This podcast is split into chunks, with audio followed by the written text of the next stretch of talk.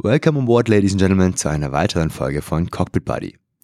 Heute habe ich einen besonderen Interviewpartner zu Gast, und zwar einen Flugengel mit dem Namen Kirsten. Die liebe Kirsten ist Dispatcher und wacht über uns Piloten und die Flugzeuge. Sie sorgt dafür, dass wir sicher von A nach B kommen und dabei am besten auch noch auf der kürzesten und kostengünstigsten Route. Da beachtet sie auch darauf, dass der Flug an Gewitter vorbeigeplant wird und dass wir wenig bis keine Turbulenzen haben während des Fluges. Und wie sie das alles macht, erfährst du heute. Das Interview habe ich wie immer in zwei Teile aufgeteilt. Und der zweite Teil des Interviews erscheint dann nächste Woche. Und nun viel Spaß mit dem ersten Teil des Interviews.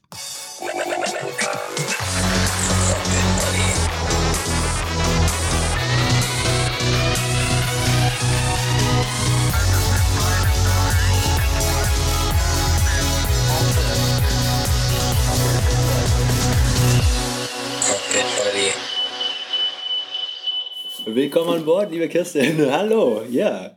Wir sitzen jetzt hier in deinem äh, Arbeitszimmer, quasi mehr oder weniger in einem Büro. Und äh, ich freue mich total, dass du hier äh, an Bord bist bei Copy Buddy Podcast.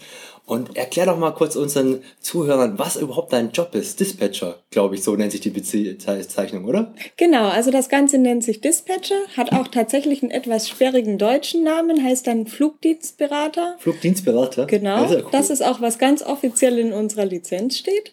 Und was wir machen, ist effektiv Flugplanung. Flugplanung. Okay. Jetzt habe ich eine, eine Nichte, die ist sechs Jahre alt. Mhm. Und wie würdest du ihr erklären, was du da machst den ganzen Tag?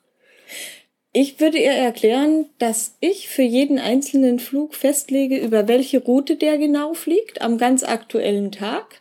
Und das ähm, ATC, also Air Traffic Control, der Flugsicherung mitteile und außerdem auch den Flugplan für die Piloten bereitstelle. Okay, also du sagst mir eigentlich quasi, welche Route ich fliegen muss, mehr oder weniger, ne? Mehr oder weniger, so kann man das sagen, genau. Wobei das natürlich ähm, schon eine gemeinsame Sache irgendwo auch ist, wenn jemand mit was nicht einverstanden ist. Es ist aber so, dass wir im Vorfeld, bevor eine Crew, bevor die Piloten zum Briefing kommen, sehr, sehr viel an Analyse und an Berechnung schon betreiben, um das Bestmögliche für genau diesen Flug spezifisch festzulegen. Ja. Ich kann mich noch erinnern, die Flugplanung, das war natürlich auch ein Teil meiner Pilotenausbildung. Ich musste das ja früher per Hand machen, ja, so quasi Flugpläne aufschreiben. Und äh, wenn ich mir vorstelle, wie viel Rechenarbeit das damals war und dann alles schön mit dem Taschenrechner und das macht alles ihr, das ist natürlich sehr komfortabel für uns Piloten heutzutage. Ja. Äh, was war denn so deine Ausbildung? Ist sie ähnlich wie so Pilotentheorie? Die ist in der Tat fast gleich wie bei den Piloten von der Theorie her. Es gibt ein, zwei Fächer, die wirklich Instrumente im Cockpit betreffen, das bei uns eben etwas abgespeckt ist. Grundsätzlich ist es aber dieselbe Theorieausbildung, wie man sie auch für die Fluglizenz letzten Endes durchläuft. Wow. Und es gibt dann noch eine Praxisausbildung hinterher. Und das Ganze ist genau wie auch für die Cockpit-Kollegen eine Lizenz vom Luftfahrtbundesamt, die man dafür benötigt. Also dann warst du auch da oben, hast dann in den zwölf oder zehn Fächern dann ATPL-Theorie geschrieben, oder wie? Ganz genau, ja. Diesen Prüfungsmarathon jeden Tag, keine Ahnung, acht Stunden oder was das war? Ja, richtig, ganz genau, das hat jeder von uns auch mal hinter sich. okay, dann bin ich ja froh, dass wir nicht alleine sind, ja. das war nicht echt äh, der schlimmste Prüfungsmarathon meines Lebens, muss ich ganz ehrlich sagen, ja. Ja, das hat schon was, wobei ähm, man kann sich ja mittlerweile schon ein Stück einteilen, in welcher Reihenfolge man die Fächer macht ah, und echt, so weiter. Geht das oder was? Okay. Ja, seit, ich glaube, so acht Jahren sowas sowas in dem Dreh. Okay. Genau. Bei mir ist schon ein bisschen, nur ein bisschen länger. ja, nee, das ist also von der Theorie ganz ähnlich, wie man das auch, wenn man Pilot werden möchte, macht. Okay. Ähm, die Praxis ist dann natürlich anders, weil wir fliegen natürlich eben nicht. Ja, aber ähm, erzähl doch mal ein bisschen von deinem Lebenslauf. Ne? Du bist ja früher auch selber geflogen. Ja, tatsächlich. Also mein Werdegang war auch so, dass ich den ATPL, die Fluglizenz, anerkannt bekommen habe für den Flugdienstberater. Und ich war ähm, davor schon mal alles gewesen. Ich war mal in der Kabine gewesen, ähm, habe am Boden, auf der Station, Rampe, Flugzeugabfertigung, oh, alles, alles, schon, schon gemacht. gemacht. Ne? Ich habe deswegen so einen bunten Lebenslauf, weil ich wusste, ich wollte immer was mit Fliegerei machen. Und als ich Abi gemacht habe, war gerade 9-11 passiert und es war in der Fliegerei einfach gar nichts zu holen. Ja. deswegen auf etwas krummen Pfaden auf einen Job bekommen, von dem ich ja, als Kind noch nicht mal wusste, dass es ihn gibt und den ich unbedingt machen möchte. Bevor ich bei der Airline angefangen habe, wusste ich auch nicht, dass es sowas überhaupt gibt. Ne? Ich meine, ich war natürlich halb froh, dass mir jemand diese Arbeit abgenommen hat, weil ich auch gedacht habe, ich muss das jetzt alles per Hand machen, lange Strecken oder sowas. Ne? Genau, man stelle sich vor, ein kleines Kind kommt morgens zu seinen Eltern ins Schlafzimmer, ich werde mal Dispatcher. Ich glaube nicht. Ja, der, der, Beruf an sich ist, glaube ich, wenigen Leuten bekannt oder sowas. Ne? Aber ist natürlich super essentiell wichtig, gerade für uns, ja. Es ist auch tatsächlich ein richtiger Nischenberuf. Es hm. gibt tatsächlich in Deutschland nur knapp 300 Lizenzinhaber insgesamt. Wow. Also es ist tatsächlich sehr, sehr ja, irgendwo in, in einem Schattendasein, weil es in der Öffentlichkeit nicht wirklich ähm, sichtbar wird. Okay. Ähm, es ist nichtsdestotrotz, wie du schon sagst, schon was Essentielles. Es ist natürlich auch ein Thema für die Flugsicherheit, ähm, weil bei uns eine Vorplanung erfolgt, ja, die die Cockpit-Crew dann sozusagen ergänzen kann und viele Dinge kommen zu denen dann schon entsprechend vorsortiert auf den Tisch. Ja. Und da bin ich auch immer ganz froh und halb, wirklich halb froh und dankbar, ja, für die ganzen Daten, die wir da auf den Tisch bekommen, ja. Weil das ja, spart uns ja jede Menge Arbeit, wenn wir, das müssen wir zwei Stunden vorher kommen wahrscheinlich oder sowas, ja. Wie, wie, ist denn so der, wie ist denn so dein Arbeitsalltag? Wie sieht denn der so aus? Wie, wie muss ich mir das vorstellen? Also wir haben auch Dreischichtbetrieb, das heißt, wir sind 24 Stunden besetzt und das auch jeden Tag. Es gibt eben Früh-, Spät- und Nachtschicht. Okay. Wenn man also zum Dienst kommt, hat man erstmal eine Übergabe mit der vorangegangenen Schicht, ob es irgendwelche Besonderheiten gibt, ob also irgendwelche Probleme in der Ops oder beim Wetter oder wie auch immer sind. Wie so ein kurzes Briefing muss man sich das vorstellen. Und dann hängt es ein bisschen davon ab, wo man eingeteilt ist, weil wir ja auch verschiedene Arbeitspositionen wahrnehmen. Wenn man wirklich als Rechner eingeteilt ist, also einfach aktiv Flugplanung den ganzen Tag, verschafft man sich erstmal einen Überblick über die zugeteilten Flüge für den Tag, die man zu bearbeiten hat und verschafft sich auch einen Überblick über das Wetter, Großwetterlage weltweit in den Verkehrsgebieten, wo man so unterwegs ist. Wie sehen die Satellitenbilder aus? Gibt's aktive Vulkane? Gibt's zum Beispiel Taifune oder Hurricanes irgendwie, was man schon auf dem Radar haben muss, bevor man überhaupt anfängt zu, zu rechnen? Ja. Und was man auch noch mal gerade anreißt, ist, wie sieht die Slot-Situation so aus? Gibt es Verspätungen? Gibt es irgendwelche Nadelöhre, wo man also schon sagen kann, hm, schauen wir mal, ob wir da heute lang fliegen. Das alles spielt schon mal mit rein. Okay, cool. Und dann geht man tatsächlich äh, Stück für Stück in die Einzelflugbearbeitung. Ja, und dann, wie, wie stelle ich mir so eine einzelne Flugplanung aus? Ich meine, heutzutage gehen wir alles bei Google Maps oder bei Maps ein oder sowas, ja, sagen, ich möchte dahin, was der schnellste Weg, ne? Und bei euch ist es ja ein bisschen anders, denke ich mal, oder?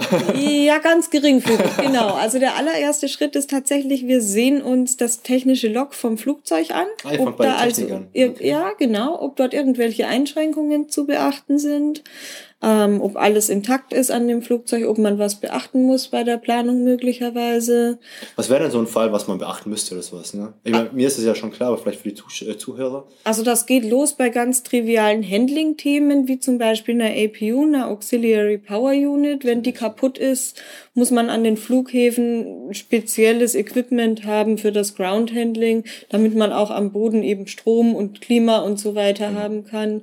Ähm, geht aber auch hin bis zu wirklich Equipment wie ein Collision Avoidance System beispielsweise, TICAS, genau. genau. Ja, da gab es auch schon mal eine Folge, ja. Ähm, und wenn das zum Beispiel kaputt ist, darf man bestimmte Airspaces gleich überhaupt nicht mehr befliegen. Ist also für unsere Planung schon wichtig, das dann auch zu wissen. Ähm, das alles spielt mit rein. Letzte Woche mit einem Kollegen darüber gesprochen, was mit dem TICAS ist oder so. Das war ich, ich bin eigentlich davon felsenfest davon ausgegangen, ohne TICAS kein Flug. Nein. Und, das jetzt, und er hat gesagt, das geht schon. Ja? Oh. Und dann, es geht schon, aber man muss halt dann aufpassen, welche Länder das halt wollen und sowas, ne? Und mhm. wo das äh, Pflicht ist und sowas. Ja. Und da muss halt dann eigentlich jeden Airspace checken. Richtig. Wir müssen das machen, aber.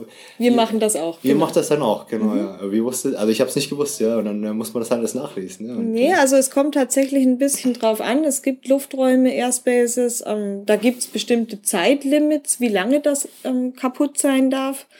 Es gibt aber auch tatsächlich Länder, da darfst du einfach gar nicht drüber fliegen, wenn du es nicht hast. Ich glaube, Japan war es, so ist das, glaube ich, ne? Aber ich nee, die haben ein Zeitlimit. Was Zeitlimit, gar nicht okay. geht, ist zum Beispiel Pakistan oder Afghanistan. Ah ja, okay. Genau, also ein Rückflug von Bangkok ohne TKs wird schwierig, beispielsweise. Okay. Ah.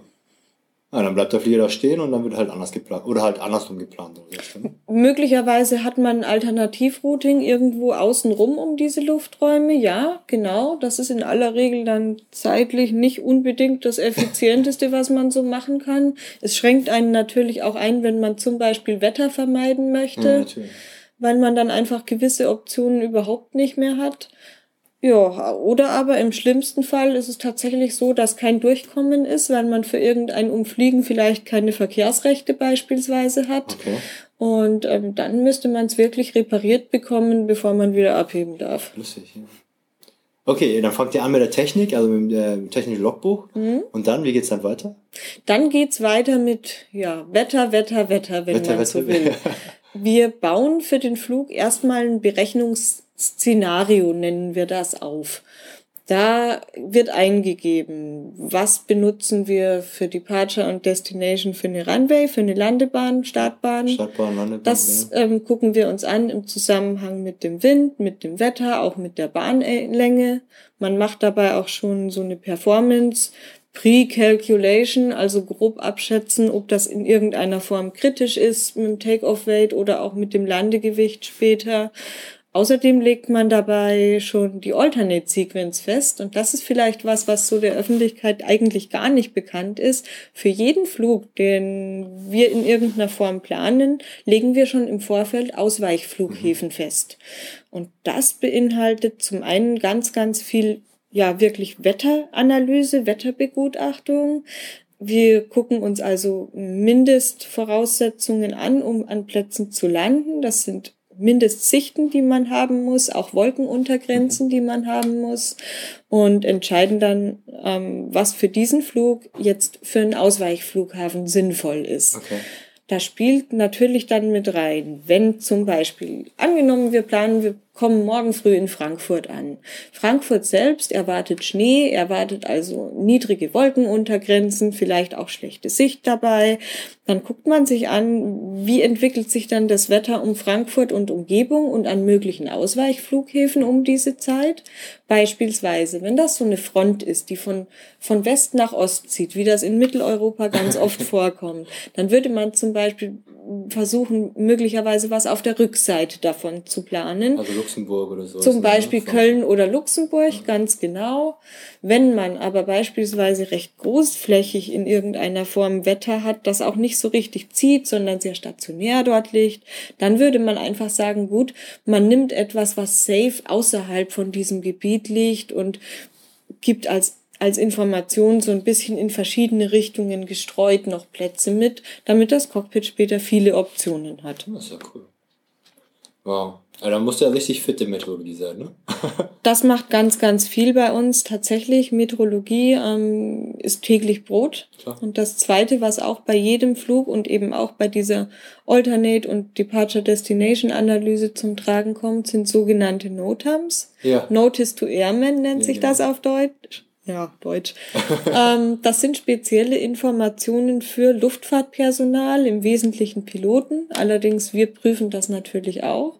Das sind, ähm, ja, das kann sehr, sehr viel sein. Es ist im Prinzip alles an Info, was temporär oder aktuell am Status eines Flugplatzes irgendetwas verändert. Das geht von irgendwelche Rollwege sind geschlossen über rein informative Dinge wie das Bauarbeiten stattfinden am Terminal bis hin zu wirklich flugsicherheitsrelevanten Dingen wie dass zum Beispiel eine Landebahn geschlossen ist oder verkürzt ist möglicherweise oder auch ein Platz einfach gerade mal gar nicht zur Verfügung steht, ja. aus welchen Gründen auch immer. Ja. Und das überprüfen wir im Rahmen unserer Planung auch. Bevor wir also überhaupt an die Route denken, gucken wir uns so die beteiligten Flugplätze, die beteiligten Airports an, sagen, können wir sicher abheben, können wir sicher landen, was machen wir mit den Ausweichflughäfen und alles, was wir dann eben reinpacken, hat definitiv schon mal einen Wettercheck durchlaufen von uns und auch einen Notam-Check.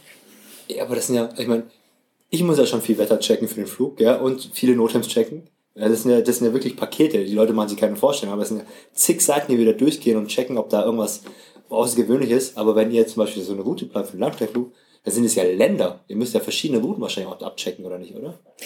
Das kommt dann eigentlich im Wesentlichen im nächsten Schritt, weil ich sag mal, das Szenario ist relativ stabil. Du hast ja einen festen Abflug-Airport und einen festen Ankunfts-Airport und die Alternates bewegen sich ja in irgendeiner Form um die Destination herum. Also en route machen wir natürlich auch noch was. Das kommt aber dann tatsächlich erst bei der eigentlichen Routenplanung wirklich zum ah, okay. Planen. Weil du sagst, ihr müsst ja schon viel checken. das, was ihr bekommt, ist eben schon die von uns vorsortierte ja, Sequenz. Genau. genau. Ja, da müsst ihr natürlich noch viel mehr checken, ist ja klar, ne? weil ihr den ganzen Plan erstellt. Ja, so sieht das aus, genau. Aber dann kostet es ja richtig viel Zeit für einen Flug, oder nicht, oder? Für so einen Langstreckenflug? Mm, also man wird natürlich mit der Zeit schneller, weil man schon eine Routine irgendwo entwickelt, wie man solche Notams liest, wie man auch Wetter und Minima und dergleichen ähm, ja irgendwo gegeneinander vergleichen und analysieren kann. Es ist so, dass unser eins natürlich, wenn du das jeden Tag 10, 15 Mal machst, wir müssen nicht mehr jedes Minimum immer nachschlagen. Wir okay. wissen es. Ähm, wir müssen auch nicht mehr nachschlagen, ob jetzt 3000 Meter Bahn für diesen und jenen Flugzeugtyp reichen oder nicht. Das sind Dinge, die weißt du irgendwann. Also wirklich alle, also was heißt alle, aber alle Faustwerte so im Kopf von den ganzen Flugzeugen, die wir haben? Mm, nicht alle, um Himmels Willen das nicht, nein. Und natürlich gilt immer in God we trust and everything else we check. Das ist schon richtig. Aber zum Beispiel jetzt für Frankfurt, und das ist ja in aller Regel einer unserer Abflug- oder Ankunftsflughäfen, da hat man die Dinge dann schon im Kopf, welche Bahn wie lang ist, welche Bahn auch für welches Flugzeug zugelassen ist. Das muss man dann einfach nicht mehr minutiös nachsehen und hat dann entsprechend die Zeit zur Verfügung, um das, was wirklich kritisch werden könnte, genauer zu prüfen. Cool. Was, was sind denn so, so kritische Sachen, die euch im Arbeitsablauf dann aufhalten oder so? Gibt's da was? Also kritisch ist zum Beispiel, wenn wir also sehen, dass der Flugplatz, zu dem wir gerade planen möchten, ähm, in der Vorhersage richtig schlechtes Wetter hat. Da wird also angesagt, dass der unter den Landeminima in irgendeiner Form sein soll und wo man also damit rechnen muss, dass das Flugzeug, dass unsere Crew später dort nicht sicher anfliegen und landen kann. Ja, was macht man dann? Natürlich könnte man jetzt den Flug einfach streichen. Das macht man nicht, weil so oder so ist das Wetter ja immer nur eine Vorhersage. Ja, genau. Und es ist so, dass wir ja nicht wissen, ob das eintritt. Und es sind ja in aller Regel auch längere Zeiträume. Das heißt, man plant sozusagen mit Netz und doppeltem Boden. Man plant dann mit zwei Ausweichflughäfen. Man gibt also extra nochmal mehr Sprit mit, wo dann also die Crew sagen kann, entweder können wir sicher dort anfliegen oder landen. Und wenn das nicht geht, dann haben wir gleich zwei Varianten, wo wir hin ausweichen können. Die müssen auch beide, im Fachdeutsch heißt das dann suitable, also ähm, nutzbar wirklich sein.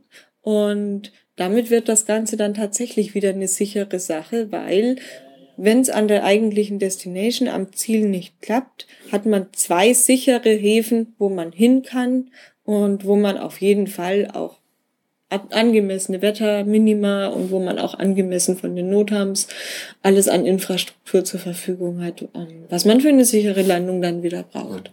Es kommt aber so, also ich glaube, ich jetzt einmal, glaube ich, in 14 Jahren, dass ich wirklich dass das Wetter unter dem Minimum war bei einer Destination, so dass wir dann zwei Ordners geplant haben. Also sonst eigentlich mit unserer heutigen Technik, so mit Lovis, also mit den, äh, ja, mhm. wie heißt es, Schlechtwetterbedingungen oder sowas, kommen wir eigentlich ganz gut zurecht.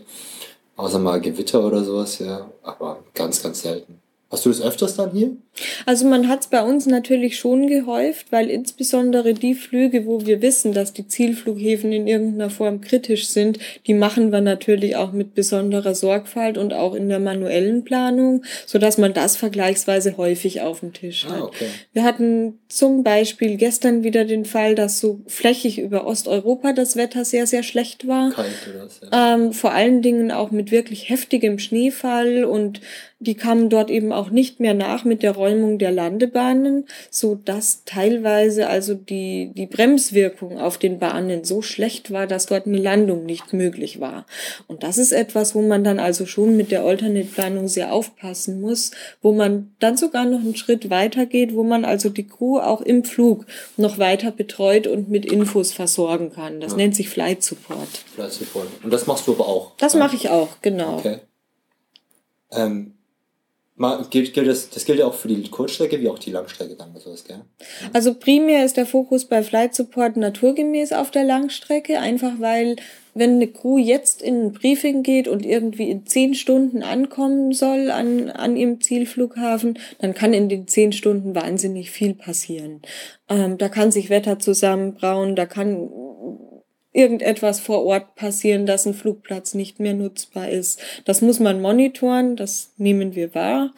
Und Das ist alles auf eurem Schirm dann, ne? Ihr verfolgt ja die Flieger dann mehr oder weniger, ihr begleitet die mehr oder weniger dann virtuell quasi von eurem Computer aus. Genau, ganz genau. Also wir gucken uns die Flugstrecke an, wir gucken uns die überflogenen Gebiete an, wir sehen einfach zu, ob es irgendwelche relevanten Veränderungen gibt. Das kann Erdbeben sein, Vulkanausbrüche sein, politische Gründe, dass irgendetwas passiert, dass man wohl nicht mehr drüber fliegen kann oder soll vielleicht. Ja. Das alles monitoren wir und ähm, wenn eine Crew von uns nichts mitbekommt, heißt das nicht, dass wir nicht da sind, sondern wir gucken uns es wirklich an und wir melden uns, wenn es etwas gibt, was meldenswert wäre. Ja. Und dann schickt ihr quasi ein Telex an uns oder eine Message, ne, mehr oder weniger. Dann, Richtig, Ja. ganz genau. Ähm, Ihr seid quasi unsere Engel, mehr oder weniger, oder? So könnte man euch beide bezeichnen, oder? wir versuchen es zumindest, genau. Ihr passt immer schön auf uns auf, dass uns nichts passiert und wenn dann irgendwas sein soll, dann sagt uns rechtzeitig Bescheid. Dann gibt's eine Info, ganz Damit genau. wir die Information parat haben und dann halt die Entscheidung dann fällen können. Oder so, ne? Richtig, ganz genau. Und ähm, was man natürlich zwischen dieser Planungsphase und dem Flight Support noch macht, ist die eigentliche Routenplanung. Das ist auch ein Kernelement von unserem Beruf, was man also auch für jeden Flug dann entsprechend vornimmt. Ähm, und wir planen in aller Regel gar nicht mal unbedingt die kürzeste Strecke. Die kürzeste Strecke heißt in unserem ja, Fachterminus Minimum Distance Track. Mhm. Man kann sowas berechnen mit unserem Flugplanungssystem. Das ist dann in aller Regel eben Großkreis. Man kann dabei schon einstellen, dass gewisse Restriktionen, also wenn Airspaces geschlossen sind zum Beispiel, die schon berücksichtigt werden dabei. Und man hat aber noch andere Optimierungshebel. Und zwar versucht man ja beim Fliegen nicht unbedingt die kürzeste Strecke von der Distanz her, sondern die kürzeste von der Flugzeit vielleicht eher zu treffen. Man möchte ja gerne pünktlich ankommen. Und das dritte, was ein großer Faktor ist, sind Überfluggebühren. Ja. Die sind tatsächlich sehr, sehr unterschiedlich bei verschiedenen Lufträumen und bei verschiedenen Ländern. Und wir versuchen so ein bisschen Gleichgewicht für jeden Flug zu finden zwischen einer sehr sicheren Route, also wir versuchen Wetter zu vermeiden, En-Route, Gewitter und dergleichen zu vermeiden. Wir versuchen natürlich was Schnelles zu planen, damit wir also pünktlich ankommen können. Und wir versuchen aber dabei auch die Kosten im Blick zu halten. Also wie Überraschungsei, drei Sachen auf einmal sozusagen. Ja. Ja, so kann man das auch sagen. Und das ist immer so ein bisschen auch eine Interpolation zwischen den verschiedenen Werten. Es ist natürlich schon so, dass die Sicherheit immer die oberste Priorität hat. Sprich, selbst wenn das schön billig wäre von den Überfluggebühren und noch dazu schnell, man plant nicht durch das allerdickste Gewitter oder Ja. durch einen Wirbelsturm beispielsweise, um Himmels Willen. Ähm, man würde für sowas selbstverständlich dann auch einen Umweg in Kauf nehmen, würde also sagen, auf jeden Fall raus aus irgendwelchen Gefahrenzonen. Beispielsweise überfliegen wir auch bestimmte Lufträume nicht, wo eben die Sicherheit nicht gewährleistet Ja. ist. Und Libyen zum Beispiel ist, glaube ich, so einer. das ne? ist beispielsweise geschlossen oder auch Syrien, aktives Syrien, genau. Kriegsgebiet, das wird nicht überflogen. überflogen. Genau. Und im Rahmen dieser Sicherheitsüberlegungen, die wir immer an oberster Stelle haben, versuchen wir dann eben das Beste für diesen Flug rauszuholen. Pünktlich sein, Ja. Überfluggebühren sparen, wenn es geht. Ähm, natürlich irgendwo alles in einem. das Optimum rausholen natürlich für alle Beteiligten. Richtig, natürlich. ganz genau. Und nochmal kurz zu den Gebühren. Ja, die Leute machen sich ja keine Vorstellung, was so, was so ein Flug kostet. Ne? Was kosten so Überflugsgebühren oder Landegebühren? Das, das haben ja Fluggäste noch nie gehört, glaube ich, dass es Landegebühren gibt und dass es äh, Überflugsgebühren gibt und sowas. Ja. Mhm. In was für ein, was für einen Rahmen bewegen wir uns denn da überhaupt? Also ich kann dir zum Beispiel als ein ganz prägnantes Beispiel sagen, der Luftraum der Kanaren ist ein sehr, sehr teurer. Wenn man die also zum Beispiel nach Südamerika überfliegt, dann macht das allein mal ganz schnell ungefähr 4000 Dollar an Überfluggebühren, wenn man diesen Luftraum anschneidet. Und etwas außenrum fliegen ist in vielen Fällen vielleicht nur fünf Minuten oder sowas langsamer und spart diese Gebühren aber.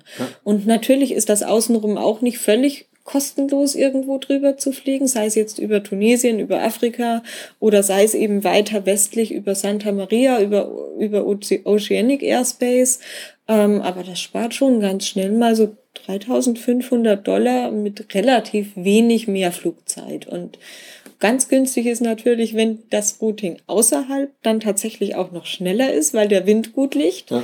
ähm, und vielleicht sogar wettertechnisch auch noch einen Vorteil bringt. Das ist ja cool. Habt ihr dann auch so Landegebühren? Ne? Die sind ja sowieso fix, weil wir die Route fliegen, aber habt ihr die auch im Blick oder sowas? Wird das mit einkalkuliert bei euch oder sind die von vornherein rausgeschlossen? Also die Landegebühren haben wir tatsächlich nicht im Blick, weil da ist tatsächlich gegeben Departure Destination. Ähm, da hast du keinen Spielraum. Du fliegst nun mal ab Frankfurt ab und du fliegst von mir aus nach New York JFK. Ähm, deswegen ist das in unseren Considerations tatsächlich okay. erstmal nicht mit drinnen. Auch nicht bei den Alternates, also bei den Ausweichflughäfen? Nein, weil da ist die Sicherheit die alleroberste okay. Priorität und Landegebühren haben da tatsächlich keinen Impact auf die Bedenken. Gar nichts, okay. Nein. Ja, cool, gut zu wissen, ja. Ja, wir haben ja nämlich die Information auch mit den Kanaren. Und wir, war, wir sind noch nie sicher gewesen, so, wir sprechen immer im Südamerika-Flug dann so, heute gehen wir über die Kanaren. Oh, das wird ganz schön teuer. Mhm. Und dann fragen wir uns, ist die Information noch, ist die noch gültig oder sowas? Ne? Aber wenn du das sagst, dass das immer noch so ist. Ne? Nee, das ist tatsächlich so. Wobei es natürlich auch Tage gibt, wo die Jetstreams, wo der Wind in der Höhe ähm, so liegt, dass das Kanarenrouting einfach deutlich schneller ist. Ah, okay. Und wenn es also wirklich das schnellste Routing ist und dann tatsächlich vom Spritverbrauch auch entsprechend günstiger als ein Umweg, dann sind diese Überfluggebühren auch gut angelegtes Geld, weil man sozusagen an anderer Stelle wieder spart, weil man sich eine Verspätung spart, weil man sich den Sprit spart, um außenrum zu fliegen. Und dann kann das eine gute Rechnung sein, die aufgeht. Aber das muss man sich wirklich jeden Tag und für jeden Flug angucken. Wow, cool. Ich erinnere mich, ich war sechs oder so, da gab es noch keine Überflugrechte über, über Russland damals. Das war 1985. Ja, mhm. Und da mussten wir halt unten rumfliegen. Ist das denn heute auch noch so, dass wir keine Überflugsrechte haben für gewisse Länder? Mm, jein. Es ist tatsächlich so, dass wir für jede Flugplanperiode, also Sommer- und Winterflugplan, Verkehrsrechte beantragen als Airline.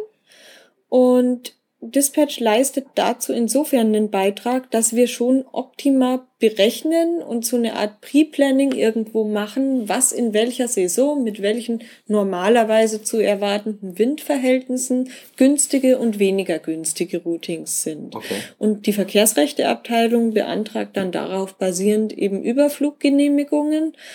Ähm, ja, in aller Regel bekommt man die mittlerweile auch, einfach deswegen, weil das natürlich auch immer Geld bringt für die betroffenen Länder. Was viele nicht wissen, wir, äh, es gibt ja auch Flüge über Nordkorea mittlerweile. Ja, das mhm. war ja früher absolutes No-Go. Und mittlerweile haben die Nordkoreaner auch anscheinend diese Überflugsgebühren äh, hier entdeckt und äh, deswegen sind das jetzt auch ganz normale legale Flüge, die auch sicher sind. Ja. Richtig. Ja. Es ist tatsächlich so, dass es neben der Verkehrsrechteabteilung ähm, auch eine eigene Risikobewertungsgruppe gibt. Sowas findet zum einen wirklich auf, äh, ja, auf Ebene der ganzen Luftfahrtorganisationen, der ICAO und auch der IATA statt ähm, weiterhin auch innerhalb der einzelnen Airlines. Und dort wird also wirklich ein Risikomonitoring betrieben für bestimmte Länder. Dort wird also laufend neu bewertet, wie ist die politische Situation, ist zu erwarten, dass es sicher ist, wo drüber zu fliegen oder nicht. Und entsprechend wird dann auch ein Luftraum freigegeben oder eben nicht. Also neben den Verkehrsrechten gibt's noch diesen Aspekt. Man würde also nicht grob fahrlässig irgendetwas planen, ähm, ohne dass es dazu eine Risikobewertung ja. gibt. Und wenn die Risikobewertung sagt, uh, Vorsicht geboten, ähm, dann vermeidet man das tatsächlich auch. Ja, also unsere Sicherheitsabteilung ist ja auch sehr gut vernetzt, ich glaube auch so mit, äh, mit den Auswärtigen Ämtern etc. Ja, unter anderem, unter genau. anderem, ja, auch äh, mit dem Bundesnachrichtendienst und sowas, ja, die sind da echt auch mit lokalen Behörden, ja, genau. eben auch Airlines untereinander, ja. dass also der jeweilige lokale Carrier, der Nationalcarrier zum Beispiel auch in Austausch ist mit Airlines in anderen Ländern. Also da gibt's tatsächlich ein sehr, sehr breites Informationsnetzwerk, was alles mit reinspielt. Ja. Das heißt, für den Flugpassagier, wenn wir irgendwo mal losfliegen und über, über drüber fliegen, dann ist es auf jeden Fall safe, weil es halt schon mal vorher schon weil wir von euch hier, von den Engeln hier beobachtet werden und weil es halt vorher schon mal eine Risikobewertung gab, einfach ne, von der Sicherheitsabteilung, die tagtäglich das neu bewertet. Ne? Richtig, genau. Also es ist auch tatsächlich so, dass wir diese Info eben auch bekommen, wo man aktuell drüber fliegen darf und wo nicht. Es gibt dort so eine Risk-Map mit geschlossenen Airspaces, mit Airspaces, wo man zum Beispiel eine Minimumhöhe einhalten muss. Ja, Irak zum Beispiel ist, glaube ich, sowas, ne? Richtig, ganz genau. Wo man also sagt, hm, dort am Boden irgendwo stehen möchte man vielleicht nicht in großer Höhe ist aber einfach so, dass dort ja nichts passiert, weil die dort eben kein fliegendes Militär und so weiter in irgendeiner Form haben. Und ähm, da geht man dann davon aus, dass es eben zum Überfliegen in Ordnung ist. Ja, das wird laufend gemacht, das wird laufend monitort und im täglichen Betrieb monitoren zusätzlich natürlich auch noch wir, wenn wir unsere Flüge beobachten, ob sich irgendetwas Neues ergibt. Ja. Hattest du mal den Fall, oder ein, ein Flug von dir, dass, äh, dass sie in irgendeiner Luftraum nicht einfliegen durften und wieder umdrehen mussten? Gab es das schon mal? Ja, hatte ich tatsächlich schon mal. Da hat China einen Airway, den wir für Hongkong geplant hatten, ah. relativ kurzfristig geschlossen. Ähm, auch wegen irgendeiner militärischen Geschichte. Genauere Informationen dazu, wieso, haben wir nicht erhalten. Nur, dass der Airway jetzt eben nicht mehr nutzbar ist. Und wir mussten in Flight, also ja, Flug war schon unterwegs, mussten wir äh, dann nochmal umplanen und wir haben also hin und her gerechnet, haben da auch sehr eng mit der Crew kommuniziert, was die an Sprit noch an Bord haben und wo sie gerade sind und haben also ein Rerouting gebaut, auch versucht, das möglichst ähm, ja, natürlich spritgünstig zu gestalten. Und das hat tatsächlich auch so funktioniert. Die haben dann das entsprechende Rerouting von, von der Flugsicherung beantragt, haben das auch so bekommen. Ja, und die kamen dann zwar so zehn Minuten ungefähr später an in Hongkong, aber sie kamen an. Ja. Musst du denn auch ab und zu mal mitfliegen? Ist das äh, bei euch vorgesehen? Ja, das ja? ist tatsächlich ein Teil von unserem Recurrent Training. Also wir müssen uns natürlich alle laufend auch weiterbilden, weil Fliegerei ist ein sehr, sehr dynamisches Geschäft und es ändern sich immer viele Dinge. Das war der erste Teil vom Interview. Ich muss jetzt so lachen, weil ich äh, während des Interviews leider einen kleinen Hustenanfall bekommen habe. Den habe ich jetzt mal rausgeschnitten und im zweiten Teil geht's dann weiter ähm, und dann hoffentlich ohne den Husten. Ich wünsche dir auf jeden Fall alles Gute, always happy landings und wir hören uns dann in der nächsten Folge. Dein Cockpit Buddy, Sockjet. Cockpit Buddy.